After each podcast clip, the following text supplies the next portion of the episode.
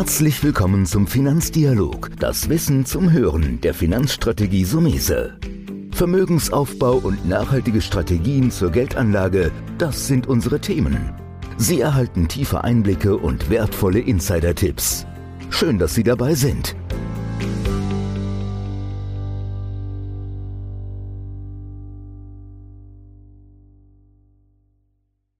Leistungen, die wir nutzen, und die werden von Unternehmen dargestellt. Und wenn ich jetzt nochmal einen großen Ausflug mache und sage, so ein Crash-Prophet will mir jetzt einreden, dass ich morgen kein Wasser mehr im Supermarkt kaufen kann.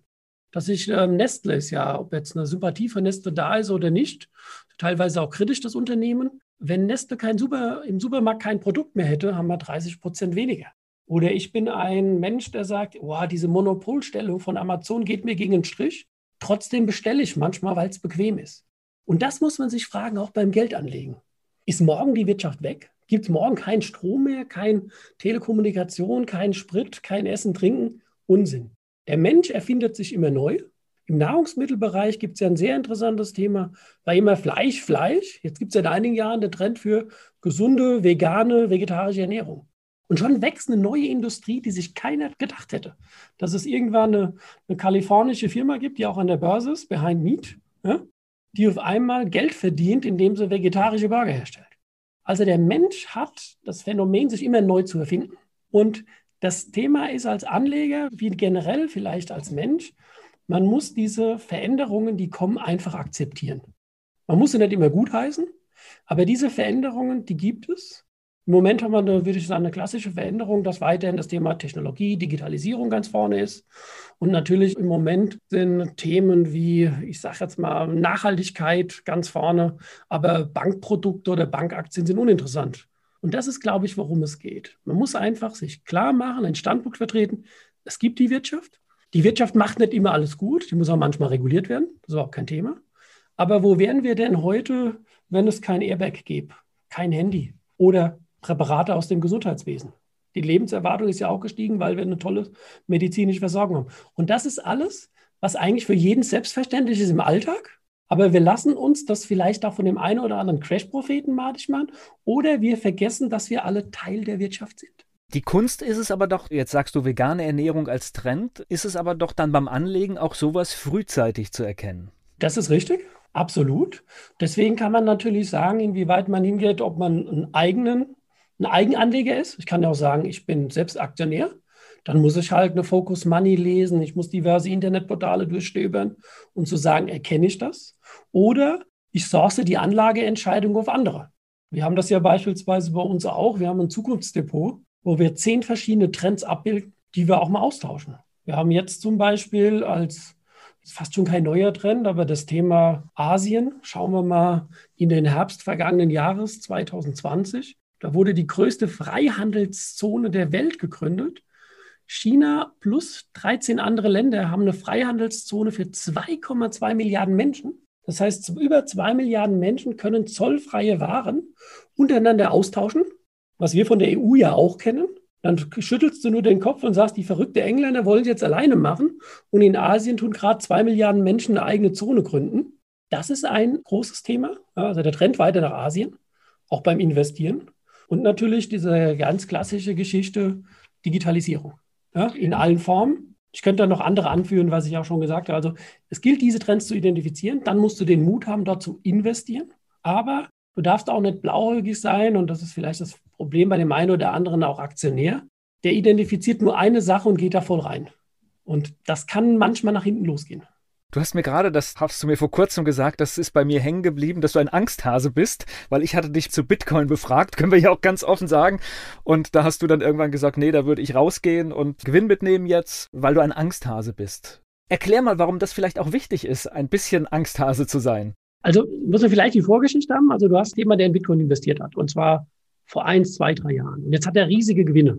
Und das ist ja auch so, wenn du in kurzer Zeit riesige Gewinne hast, dann musst du dir die Frage weiterstellen, kann das so weitergehen? Der Bitcoin, den haben wir nie empfohlen und werde ich auch nicht, weil es ein unreguliertes Produkt ist. Also es gibt keine Regeln bei Bitcoin. Und die technische Umsetzung ist ja auch nicht so, dass du eine Depotbank hast, sondern es gibt diese Wallets. Aber ich will gar nicht so tief reingehen. Es ist aber so, der Bitcoin war irgendwann mal 1000, dann war er 10.000 und dann war er wieder 3000. Dann war er 3000 und dann war er irgendwann 20.000. Da war er 20.000 und da war er 8.000. Jetzt ist er irgendwo um die 50.000, ja? vielleicht auch irgendwann 100.000. Aber mir macht sowas Angst, wenn in schneller Zeit sehr viel Gewinn generiert wird. Da bin ich vielleicht auch ein bisschen Angsthase, weil die Mentalität für uns als Beratungshaus heißt, wir wollen Vermögen sichern plus Rendite. In unserem Fokus steht nicht das Thema Rendite, sondern das ist hart erarbeitetes Geld, eine Immobilie wurde verkauft, man hat eine Lebensversicherung frei oder spart an über Jahrzehnte, um einen guten Lebensabend zu haben. Und da ist halt meine Doktrin, die heißt Vermögenssicherung. Und als Vermögenssicherung in der Priorität und Rendite in dem zweiten Schritt erst, ist natürlich Bitcoin ein Albtraum. Weil alle schielen nur auf die Rendite. Und ich sitze hier und ich will keine Prognose machen und sagen, irgendwann ist der Bitcoin vielleicht wieder von 50.000 auf 20.000 und irgendwann ist er vielleicht von 20.000 auf 80.000. Auf dem Weg dahin verlieren halt viele Anleger auch den Nerv. Weil wenn du bei 50.000 reingehst, dann steht es bei 20 und du brauchst das Geld, hast ein Problem. Ja? Es wird ja immer so die beste Welten dargestellt. Und deswegen muss ich auch sagen, ich habe null gegen Bitcoin. 5, 10 Prozent Beimischung kann sich, sollte sich jeder überlegen. Für mich persönlich ist es halt, naja, äußerst dynamisch. Und da bin ich vielleicht dann auch der falsche oder der ängstliche Part. Ich glaube, es ist ja auch eine gute Einstellung, weil du hast jetzt gut rübergebracht, um was es eigentlich geht. Es geht nicht nur immer um die Rendite, sondern es geht in manchen Zeiten auch um Kapital zu sichern. Und vielleicht da nochmal ein Punkt, der vielleicht hilft, es nochmal zu bewerten. Der durchschnittliche Gewinn des Aktienmarkts, jetzt gehen wir wieder die letzten 30, 40, 50 Jahren, der lag irgendwo zwischen 8 bis 10 Prozent pro Jahr. Das ist der Durchschnittsgewinn. Das heißt, du kannst auch mal einen Aktienmarkt 30 Prozent machen und du verdienst die nächsten zwei Jahre gar nichts, weil es geht immer um den Durchschnitt.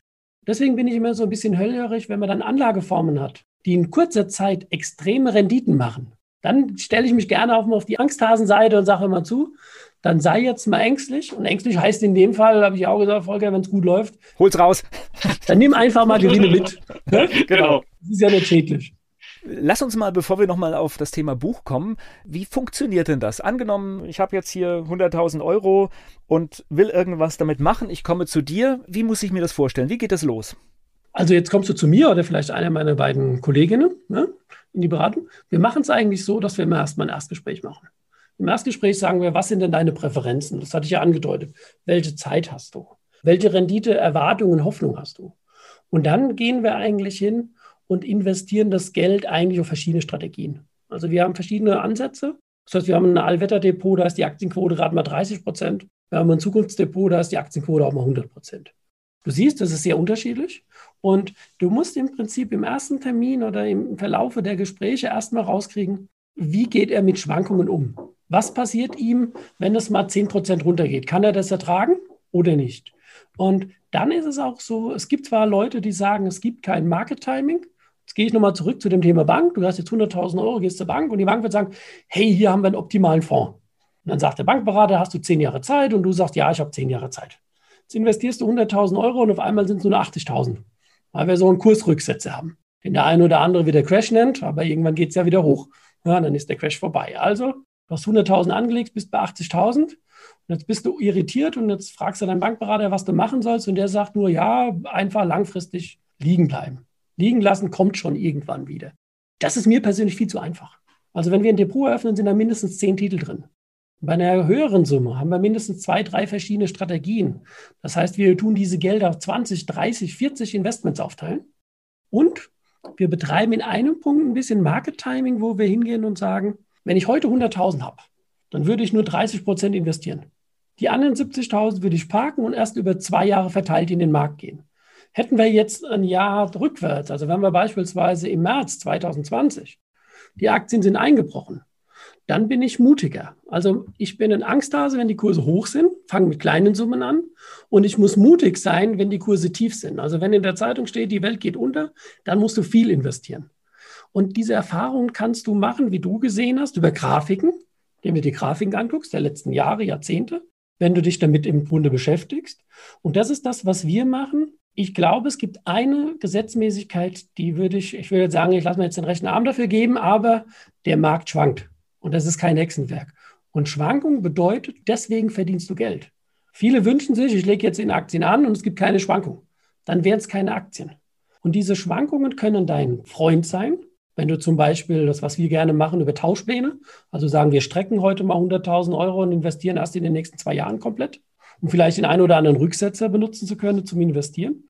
Oder die Fragestellung, aber was nicht unser Credo ist, zu sagen, ich gehe halt einmal blind rein.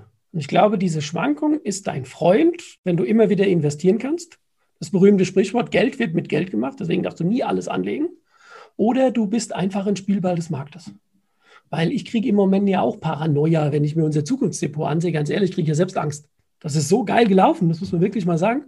Da kann ich jetzt nicht voll reingehen. Da investiere ich nur einen Teil und den Rest in Sparplänen. Und diese Mechanismen, das heißt vielleicht, das ist das Credo unseres Hauses, dass wir hingehen und sagen, wir haben einen Plan beim Anlegen. Und das ist ein Teil unseres Erfolges. Und dann muss man auch in der Zeit, wo Kurse runtergehen, dann muss man auch wirklich tatsächlich ganz nüchtern und sachlich sagen, das ist jetzt die Zeit zum Anlegen, ne? Also ich habe einen guten Wert und es hat sich nichts verändert, außer dass eine schlechte Nachricht vielleicht im politischen Bereich kam.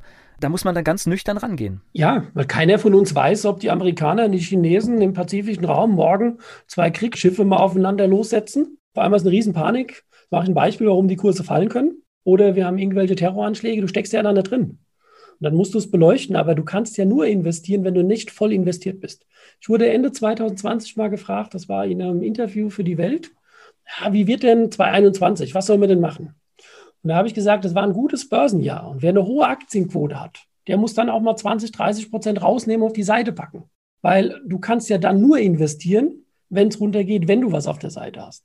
Und es ist genauso gut falsch, 100 Prozent auf dem Tagesgeld zu lassen, weil du wirst keine Rendite mehr erzielen oder du hast ja Banken, die ja schon kommen und sagen, die wollen Strafzinsen von dir. Diese goldene Mitte, das ist eigentlich die, das erfolgreiche Anlegen. Und deswegen wird ein Berater eigentlich für die Punkte gebraucht. Eigentlich brauchst du, wenn du dich für einen Berater entscheidest. Du kannst es ja auch selbst machen, weil die vier Punkte kannst du ja auch übertragen. Du musst im Prinzip einen Plan haben, das ist der erste Punkt. Du musst dir überlegen, wie soll mein Depot sein? Dann musst du im Grunde hingehen und sagen, okay, ich muss auch gucken, dass ich kostengünstig anlege. Also Thema ETF oder beim, bei einem aktiven Fonds solltest du keinen 5% Ausgabeaufschlag zahlen, weil das zu verdienen, das ist ja erstmal eine Zeit lang. Dann solltest du gucken, dass du ein Rebalancing machst. Rebalancing hast, wir bleiben bei den 100.000 und du sagst jetzt 30% sagen wir Aktien, 50% von mir aus Zinspapiere und die letzten, was haben wir, die letzten 20% machst du ein bisschen Gold und Rohstoffe. Dann hast du ja dich für ein Konstrukt für Assetklassen entschieden. Jetzt geht der Aktienmarkt rapide hoch, dann sind ja deine 30 Prozent auf einmal 40 oder 50 Prozent wert. Und dann, das nennen wir Rebalancing, dann machst du eine Gewinnmitnahme zurück auf deine 30 Prozent. Also dieses jährliche Angleichen, ja, also mindestens einmal im Jahr musst du das machen, wird dann flankiert von dem vierten und dem schwierigsten Punkt. Und das ist das, was du ja auch so ein bisschen andeutest, diese Emotionalität beim Anlegen. Ich sage es ganz brutal, den Arsch in der Hose zu haben und zu sagen, 30, 40 Prozent Minus in den großen Indizes, ich kaufe jetzt.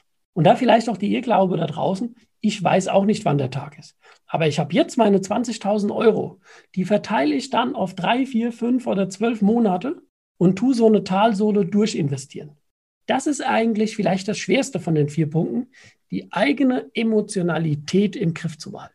Also ich glaube, bei Fonds geht das noch ganz gut, da kann man das noch ganz gut steuern, aber tatsächlich bei Aktien verliebt man sich manchmal in einen Titel, ne? Ja, das ist ja auch okay und das ist ja auch gut so. Ne? Du darfst aber die Portfoliotheorie nicht vergessen. Also in dem Moment, in dem ich fünf oder zehn Aktien in meinem Depot habe, bin ich ja auch ein Manager. Dann bin ich halt der Hans Müller Depot-Fondsmanager meines eigenen Geldes.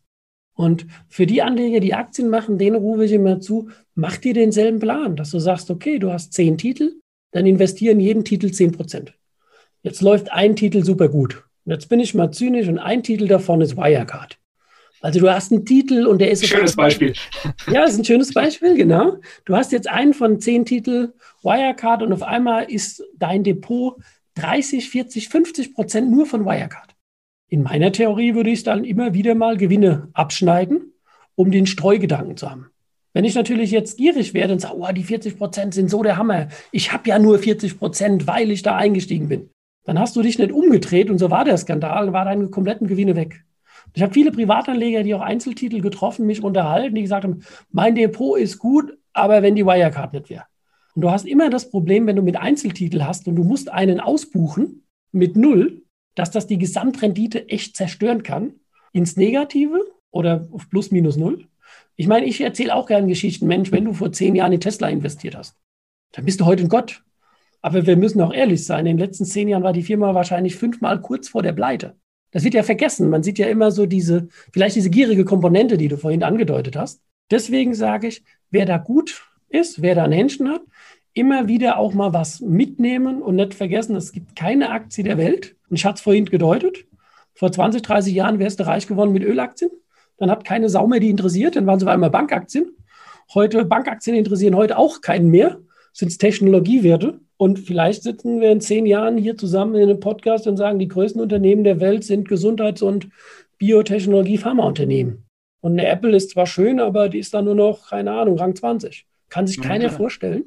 Vielleicht da, weil es mir auch noch mal einfällt, noch mal ein wichtiger Hinweis. Der Anleger, und ich ja auch, ich war ja auch ein normaler Anleger, er neigt zu einem ganz bestimmten Phänomen. Und dieses Phänomen ist, er glaubt, das, was gerade passiert, würde immer so sein. Also wenn die Kurse fallen, wird auch ein bisschen getriggert durch die Presse. Die Kurse fallen, der DAX geht 10, 20, 30 Prozent runter. Dann denkst du irgendwann, das geht immer so weiter. Und auf einmal dreht so eine Markt geht nach oben. Das ist so das Thema der, der selbsterfüllenden Prophezeiung. Und dann sitzt du falsch. Umgekehrt genauso. Du investierst und die Märkte gehen hoch. Du hast so eine Aktie, die läuft und läuft.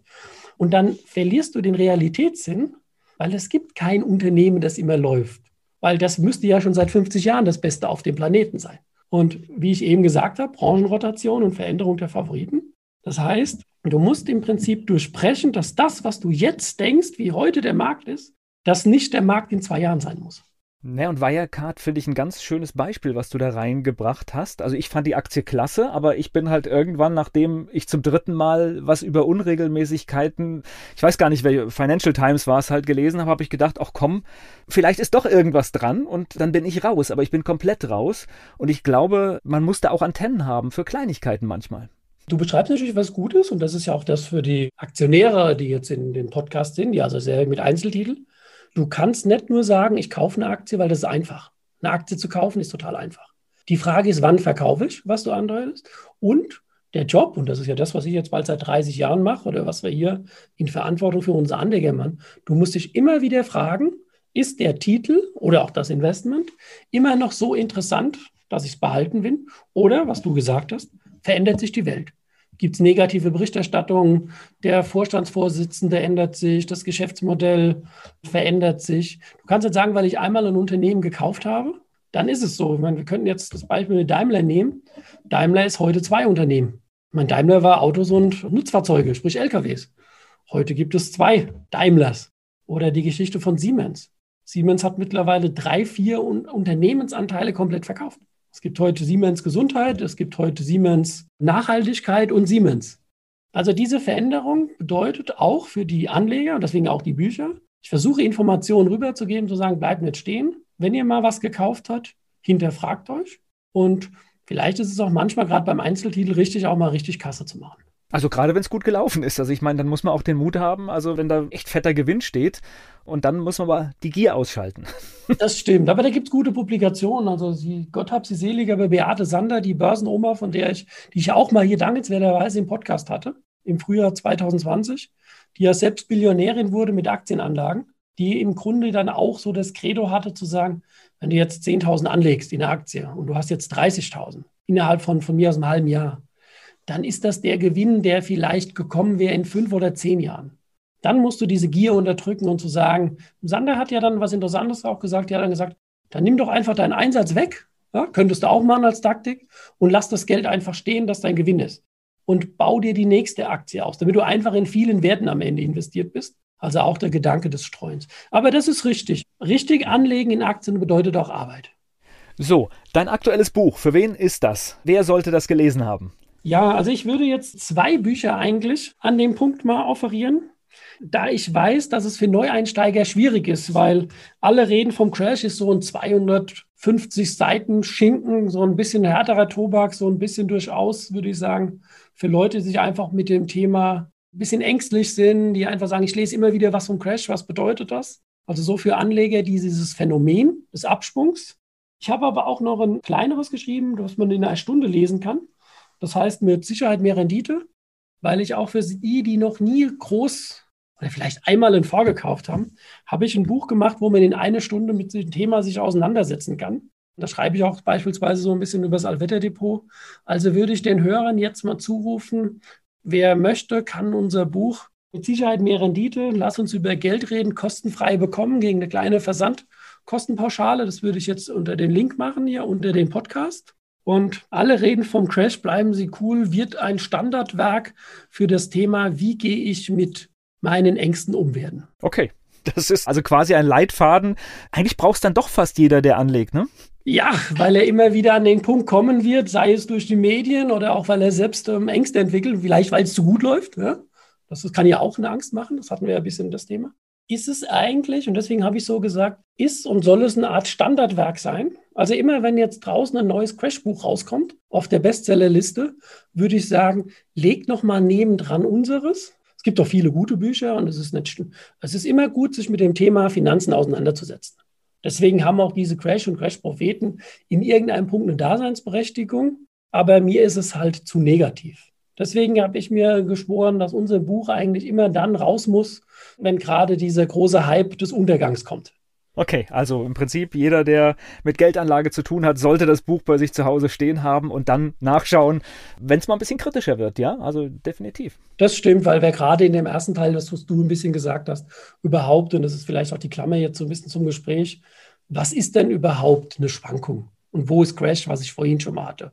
Also im ersten Teil einfach die, die Theorie.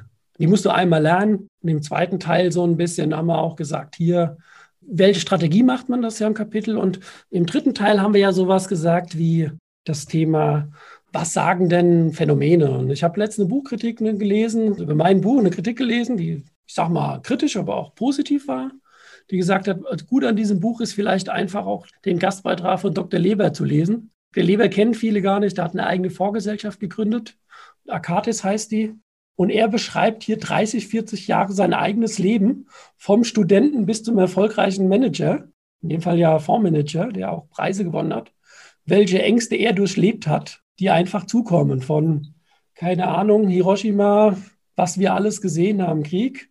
Also das ist vielleicht auch nochmal eine gute Klammer zu sagen, Ängste gehören dazu, aber wenn wir uns diesen Ängsten stellen und mit einem Auge zwinker ich jetzt ein bisschen und sage, das sind auch viele Chancen. Am Schluss noch, du hast im Gespräch hier deine Depots erwähnt und da kann man auch sehr viel auf deiner Webseite sehen und man kann auch einfach mal so ein bisschen rumspielen, um auch ein Gefühl zu bekommen. Wie lief das in zehn Jahren, in fünf Jahren? Und ich glaube, das ist ein ganz gutes Tool, um auch mal so ein Gefühl für Entwicklungen zu bekommen. Ja, das ist nochmal ein guter Hinweis, weil wir haben dann irgendwann gesagt, ich rede jetzt hier und ich bin toll und ich kann es, sondern ich habe gesagt, wir gehen einfach hin und veröffentlichen unsere Strategien. Und deswegen habe ich die Seite geldanlageshop.de, die integriert ist, in unsere Seite gebaut. Und dort kann man unsere Strategien sehen mit den echten Titeln. Was man dort jetzt nicht sieht, ist natürlich das, wann wir Rebalancing machen oder wenn wir einen Titel austauschen. Aber wir haben hier einen Backtest. Ich habe das auch im Buch beschrieben. Wenn jetzt einer mal die Lust hat und einen Fonds vergleichen will, zum Beispiel Dirk Müller, kann er den zum Beispiel mit unserem Zukunftsdepot vergleichen. Und auf geldanlageshop.de findet man im Grunde unsere aktuellen Favoriten und unsere aktuellen Strategien mit dem entsprechenden Backtest der letzten fünf Jahre. Und ansonsten ist natürlich Anlage auch Vertrauen. Das heißt, man muss den Termin machen, man muss sich kennenlernen und dann entscheidet sich alles weitere. Ja, das ist doch ein gutes Fazit. Es gibt da draußen, wie gesagt, denke ich, viele gute Berater. Die muss man finden. Oder wenn man unbedingt bei der Bank bleibt, das ist ja für mich auch okay, dann sollte man vielleicht aber ein, zwei Bücher lesen oder sich Gedanken machen, Publikationen, dass man auf Augenhöhe ist. Ich sage immer vielleicht nochmal, wenn ein, wenn ein Kunde kommt, das ist wie mit dem Führerschein. Es gibt den Finanzführerschein, ich meine, manche machen das als Internetseite, aber der Finanzführerschein ist ja nichts anderes. Wenn ich einmal verstehe, dass ich auf der dritten Spur 200 fahren kann und dass ich auf der rechten Spur vielleicht 80 fahren kann, weil ich an dem LKW gerade nicht vorbeikomme, das ist das Spektrum. Und ich meine, wenn die Sonne scheint, darfst du auch mal Gas geben. Aber wenn du am Horizont Regenwolken siehst, dann würde ich eher auf der mittleren, vielleicht auch mal auf der rechten Spur fahren. Und wenn man einmal diese Basic gelernt hat, deswegen wie gesagt auch so ein bisschen als Standardwerk, das vermeintliche Crashbuch, das ja ein positives Buch ist, um sich mit dem Thema auseinanderzusetzen, das soll einem die Hilfe geben, dass man da eigene, bessere Entscheidungen findet finde dieses Bild jetzt am Schluss, was du da gewählt hast, sehr schön, denn dem Deutschen fällt es ja schwer, auf der rechten Spur zu fahren. Aber es ist manchmal angebracht. Deswegen lassen wir das einfach mal so stehen. Und ich denke, das war ein spannender Einblick. Danke dir. Danke auch. War ja heute mal ein anderer Podcast. weil mein Gast heute ist mein Moderator. Deswegen, Volker Beach, an dich auch nochmal herzlichen Dank und an die Hörer da draußen. Wenn es gefallen hat, nicht nur diese Folge, auch andere, wäre schön, wenn ihr eine Kritik macht, einen Daumen gebt oder einfach den Podcast weiterempfehlen.